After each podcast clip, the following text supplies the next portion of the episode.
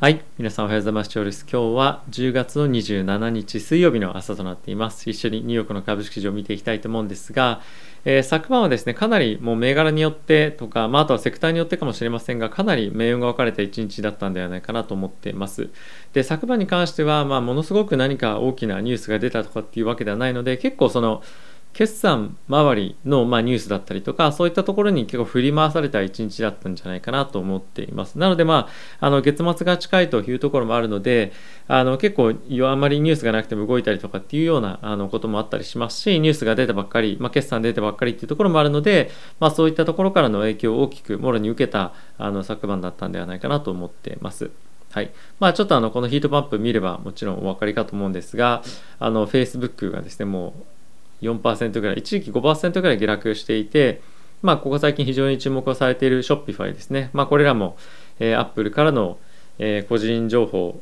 の取得というのがまあ少し難しくなったことによってのまあ影響っていうのが今後さらに出てくるんじゃないかっていうふうに言われてはいて、まあ、僕のですねこの2つ両方とも持ってたんですが、まあ、昨晩ですねえー、損切りのラインっていうのをちょっと超えて旅立っていかれましたのであの今後はですねまたポートフリオ今多分5銘柄か6銘柄ぐらいにあの減ってきてしまっていて、えー、ちょっとそれでしばらく行こうかなと思っております。はいまあ、起きた段階でもういなくなってたんで、まあ、それをですねあの NVIDIA とあのテスラに、まあ、入れて入れ直してえー、まあ、再スタートということで、え、ちょっと悲しいんですがやっていきたいと思っております。はい。で、一旦ちょっとあの指数、皆さんと一緒に見ていきたいと思うんですが、えっ、ー、と、こちらですね。はい。ダウがプラスの0.04%、S&P がプラスの0.18%、ナスダックがプラスの0.06%、ラッセル2000がマイナスの0.72%というような比形でした。で、えー、米国の10年債なんですけれども、こちら引き続き、まあ、安定していて、落ち着いていて、1.61%というところで推移をしておりました。はいまあ、あの先ほども先日もご紹介差し上げたんですが、えー、今月末にですねリバランシングっていうのが入るというところで、まあ、もう少し金利の方が下がって米国株も売られるというような状況になりそうかなと思うんですが、まあ、やっぱり今回の決算を踏まえて、えー、いろんな銘柄特にやっぱりあのテスラだったりとかっていうところも大きく動いているので、まあ、決算が良かったところはやっぱ買っていくというところが、ま、王道の戦略かなと思っております。でちょっとチャートを見てみるとやっぱりあのこれが今 S&P500 なんですけれどもまあ、しっかりと上昇トレンドに戻ってきているなというのは、まあ、印象としてあって、まあ、ダウもしっかりですね。で、ナスダックもこのような状況で、まあ、米国に関しては決算、まあ、全般的に非常に、え、まあ悪くないというか、まあ、若干いい方にまあ偏っていると思いますので、引き続きこの上昇トレンドっていうのは、え継続していけるんじゃないかなと思いますし、我々の日本人としては、このドル円がまたちょっと戻っているこの若干の戻りっていうのが非常に 心強いなと思うんですが、まあ、今後ちょっとこれどういうふうに動いていくかわからないので、まあ、この辺り米国株の動きも重要なんですが、まあ、非常に大きなパフォーマンスへの影響っていうのもあるので、えー、この辺りもしっかりと見ていきたいなと思っております。はい。あとはですね、まあ、引き続き毎日ちょっと見ているんですけれども、え原油の価格っていうところの高騰が止まらないというところで、まあ、これはしばらく続いていくんじゃないかなと思いますし、えー、まあ、これが大きくどんどんどんどん続いていくことによって、えー、もちろんあの景気とかっていうところへの影響はあるんですがおそらくマーケットは100ドル近辺までの上昇っていうのは、えー、まあ、緩やか緩やかであればあの許容範囲なんじゃないかなと思っております。まあ、いずれにせよこれは、まあ、こういったところがどうどのようにえ景気だったりとか、まあ、あとは人々の我々の消費につながっていくかというところが重要かと思うので、まあ、短期的に価格が上昇したからどうかとかっていうよりももっと実体経済への影響がどういうどういうものかというところを、え注目して見ていきたいと思っております。はい。まあ、あとはですね、ビットコイン仮想通貨、まあ、ほぼ動いてないというか、かなりレンジでの相場になってるんですが、えー、イーサリアムがですね、えー、今日の夜に、えー、アメリカの方でアップデートを迎えますと。で、ちょっと見ていただければわかるんですが、まあ、下値をどんどんどんどん切り上げていってるような状況にはなっているので、まあ、かなりどっかのタイミングでバツッといくんじゃないか、こういった期待が今出てきているような状況です。はい。で、えー、ここからですね、皆さんと一緒に、えー、ニュース見ていきたいと思うんですが、その前にこのチャンネルのですね、サポートいただけますよという方がいらっしゃいましたら、ぜひチャンネル登録や、あとはベルボタンも押していただけると、え幸いです。あと、こっちの投資家養成チャンネルと、え仮想通貨のチャンネル合わせてあと200人ちょっと300人弱ぐらいで、え10万人いくのでちょっとそういったところも合わせてですねお願いをしたいと思っております。はい。では、えニュース見ていきたいと思うんですがまずは決算の方から見ていきたいと思います。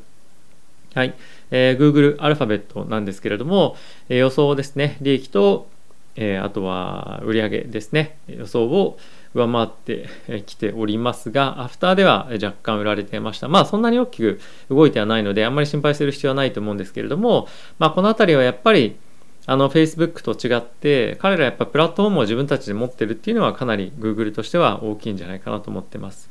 やっぱり彼らの中ではその Android を持ってるっていうところの、まあ、大きな影響が非常に、え、ここには出てるなというところでやっぱりプラットフォームを持ってるか持ってないかの、ま、影響力っていうところは、まあ、常にマーク・ザッカーバーグも言っているところでやっぱこの辺りの影響が、まあ、あのこれほどまでに出るのかっていうわけじゃないんですけれどもやっぱり影響としては結構大きいのかなという印象を受けました。まあその一方で売上という意味では、え、YouTube もそうですしまたは Google クラウドに関しても予想をま下回るということで、まあ、この辺り若干ちょっと不安感というのは出てきているかなと思うんですけれども、まあ、総合力的にあの引き続き Google に関しては成長をましっかりと続けていけるというような、ま、見方がマーケットでもましっかりと持っていられるのかなと思っております。まあ、ただその一方でもちろんあの Apple 端末での、え、個人情報の取得ができないというところも、まあ、影響多少なりともあると思うので、まあ、そのあたりをどのようにえー、Google, アルファベットが対応してくるのかっていうのは、まあ、一つ注目の的になるかなと思っております。はいまあ、僕もですね、あの Facebook に関しては、ちょっとメタバースっていうところもあるので、あの保有しようかどうかっていうのはずっとまあ検討していたんですが、まあ、損切りラインにかあの触ってしまったということも、まあ、あるので、一旦ちょっと区切りをつけようかなと思っています。はいまあ、いずれにせよ、ちょっと Google に関しては、まあ、決算も良かったということで、今ちょっとこちらにもあると1%ぐらい下落してますが、えっ、ー、と、まあ、リバランシングっていうのもこの月末あるということで、一旦ちょっと動きを、えー、月初まで見て、えー、考えようかなと思ってますが、まあ、基本的に動く予定は全然ありません。はい。あとはですね、マイクロソフトなんですけれども、え、こちらも、ま、成長率22%ということで、これ昨年とほぼ同じような成長率なんですよね。なので、まあ、コロナがありましたけれども、まあ、それをものともせず、しっかりと成長を続けていけるというような状況です。で、えー、予想よりは良かったんですが、株価としてはそんなに大きくまあ、動いてないというか、まあ、いいのはもう織り込み済みだよねというような、ちょっとかなり厳しい、えー、決算の見方となってます。で、えー、アーニングに関しては、まあ、利益ですね、予想よりも良くて、えー、レベニュー、売上に関しても、まあ、良かったというような、えー、状況でした。まあ、その成長率が、まあ、去年とそんなに変わらないと、去年が、えー、21%、今年が22%ということで、まあこれが鈍化するかどうかっていうところを、まあ、今マーケットは見てるんじゃないかなと思うんですけれどもまああのマーケットとしてはなんだろうまああのマイクロソフトに爆発的な成長っていうのは求めてないと思うのでまあある程度の一定程度のレンジの中でしっかりと成長していければまあいいんじゃないかなと思っていてまあ僕もそんな感じであのまあ期待というのはまあしております。ただしまあ、何かのその成長鈍化の要因というものが見えてくるようであれば、まあ、大きく売り込まれる可能性というのもあるので、まあ、そのあたりは少し、え注目して今後もいきたいと思ってます。まあ、あとはちょっと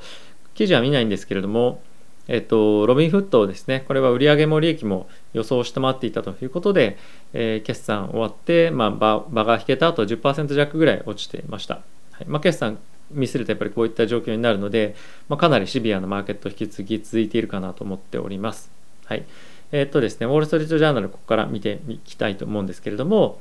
えまずはですね、先ほど Google だったりいろんなところのニュースっていうところが一面の大きく取り上げられてはいたんですが、まあ、それ以外に注目していきたいところとしては、えファイザー・バイオンテックの、えコロナワクチンなんですけれども、まあ、FDA からの、え、まあ、アドバイザリーボード、諮問委員会ですね、からの承認というか、あの賛成っていうのは、まあ、あのー、全会一致で受けてました。なので、まあ、あのこういったところを受けて今後、まあ、本格的にえ子どもたちへの接種というのが進んでいくと思うんですけれども、これは非常に景気景気を大きく下支えするような要因にもなると思いますので、えこの辺りはあの単発的には大きくマーケット全体への影響はないかもしれませんが、まあ、じわっとじわじわじわとあの影響あるところだと思いますので、引き続き注目をしていきたいところかと思っております。はい、あとはですね、えっとまあ、経済指標、昨日出ていたんですけれども、米国のコンシューマーコンフィデンスですね、まあ、信頼感指数、信頼感指数というか、えー、信頼感指数であってるのかな、えー、なんですけれども、えっと、113.8というところで、まあ、前月よりもまあ上がってますよと、まあ、あの消費者に関しては、まあ、今非常に景気に対して前向きになっているというような状況なんですけれども、まあ、これの要因としては、まあ、コロナの状況がアメリカでは非常に落ち着いてきてますよというのが、まあ、一つ挙げられておりました。で今回ですね先ほどもあの取り上げたようにファイザー・バイオンテックのえワクチン接種というのが子どもたちに対してもできるということで、まあ、さらにこういったところの改善というのはつながっていくんじゃないかなと思いますし、まあ、そういったコンシューマーコンフィデンスの改善というところもやはりこの住宅価格の上昇ですね、まあ、昨日ケーシラの指数が発表ケーシラーっていうのは住宅の、えー、価格の指数なんですけれども成長をしていました、まあ、前年同月比で約20%弱の上昇なんですけれども、まあ、前月比というところで見てみると1.2%の上昇だったんですね。で、前々月に関しては1.5%の成長だったので、えー、成長率っていうのはまあ少し鈍化してきているというのは、まあ、一つ傾向としてはあるんですが、まあ、単月ベースであの落ちたね、上がったねとかっていうよりも、もう少し長い期間で見てみないと、この辺りはあの判断しづらいかなと思うので、えー、引き続きこの辺りをチェックしていきたいと思っております。はい。あとはですね、ブルームバーグの方で、まあ、注目していきたいのは、まあ、こちら結構エバーグランデのニュース取り上げていることが多いんですけれども、えー、中国恒大ですね、引き続き約300ビリオン、えー、日本円でいうと35兆円ぐらいですかね、の、まあ、借金の返済っていうのを今、えー、どういうふうに行っていくかっていうのを政府交えて話をしてるんですが、まあ、この、えー、設立者の方ですね、が、まあ、ちょっと前まで、え日本円で5兆円ぐらいの資産を持っていたんですけども今大体、えまあ、1兆円ぐらいまで減ってしまっているんですが、まあ、中国政府としては、えこの今海外向けに、えドルベースでの債券払えなかったんだからそれ自分の資産で払えと いうふうに、ま言われていてあの、まあ、非常に、まあ、窮地に立たされているわけなんですけれども、まあ、中国らしいなというかあの、まあ、こんな今状況になっているそうです。はい。まあ、いずれにせよあの今後どういうふうにリストラクチャリングを、まあ、債券の方ですねしていくかっていうのは非常に注目ではあるんですが、まあ、おそらくマーケットへのインパクトとしてはもう中国恒大だけではないと思うのであのやっぱり連鎖的に出てくる、え債券のデフォルトだったりとかそういったところに注目が集まっていくと思いますので、まあ、その中でもやっぱり重要なのがどういうふうにこの中国恒大を債券債務の整理していくかっていうところが、まあ、今後の後続に、えー、続いてくるようなあのデフォルトするような、まあ、デベロッパーに対しても同じような感じになると思うので、一応注視はしながら見ていきたいかなと思っております。はい。まあ、あとはですね、株式市場に関しては、あのー、結構最近ちょっとニュース少なめかなと思っております。一応、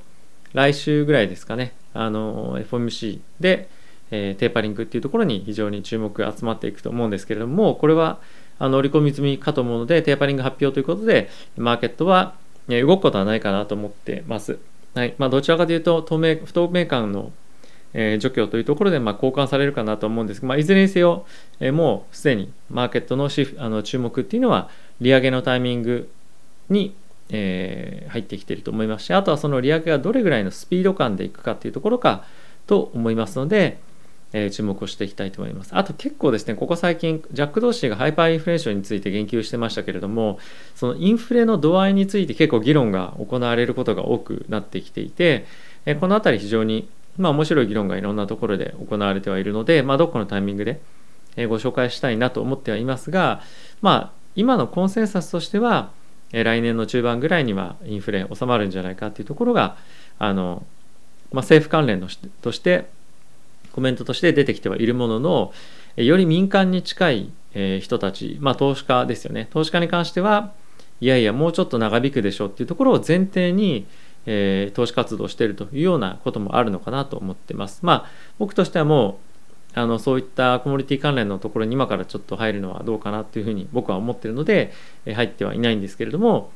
まあ引き続きそのあたり加熱感を持ちながらも非常に人気の取引、まあ、主に石油だったりとかコモディティですねなんですけれども、まあ、あのまだまだまだ数ヶ月の間はうまみがあるようなトレードになりそうかなとは思っております。はいまあ、僕はそんなことを言いながらもテック中心になってますけれども、まあ、大体持ってる銘柄がテスラ、NVIDIA、マイクロソフト、アストラ、ブレードモビリティぐらいですかね。はい。な感じになってました。はい。まあ、あと子供のポトリオもちょっとあの 昨日いじったんですけど、まあ、今のに加えてスクエアと999があるぐらいですかね、まあ、こうやって見てみるとやっぱり指数強いなっていうのはちょっと正直感じましたね。はい。まあ、指数を買えばあのもっと安眠ポートフォリオがさらに安眠になるのかっていうのはそれはもう当然そうなんですけどやっぱりもうちょっとあの、まあ、テスラとか何か 夢を乗っけるような銘柄をちょっと買いたいなとついつい思ってしまってそういった銘柄入れてますけども、まあ、僕はあのこれあの投資というものが趣味というかあのそういったところでもあるのであの個別銘柄やってるんですが基本的にはやっぱりあの安定してあの買っていくというところに本当にもう専念するっていうのであればえー、指数だとか、まあ、あとはその業界ベースの ETF っていうところを活用していく方が、まあ、勝率っていうのはあの勝率というかあのアップサイドの幅っていうところは取れないながらも、えー、単純に勝つとプラスを出すという観点から言うと可能性はぐんと上がるかなと思うので、えまだまだ不安だなとか個別銘柄ちょっともう嫌だなみたいに思ってる方は、まあ、ぜひそういった業界ごとの ETF ちょっと見てみるといいんじゃないかなと思ってます。まあいろいろ検索すると出てくると思いますので、まあ、そのあたりは本当にやりたいと思う方が、まあ、調べていただければと思っております。はい。ということで、今日ですね、ちょっと動画出すのおそらく遅れちゃうんですけども、機材トラブルがいろいろあって、あの、こんな感じになってしまいました。ちょっと今日、あの、まあ、機材といっても、アダプターとかなんですけど、まあ、知らずに、あの、まあ、子供に 貸したら壊れてたというあのちょっと悲劇が朝起こったんでバタバタしてましたけれども、えー、今後もあのいい配信が続けていけるように頑張っていきますのでぜひ、えー、応援よろしくお願いいたします。ではまた次回の動画でお会いしましょう。さよなら。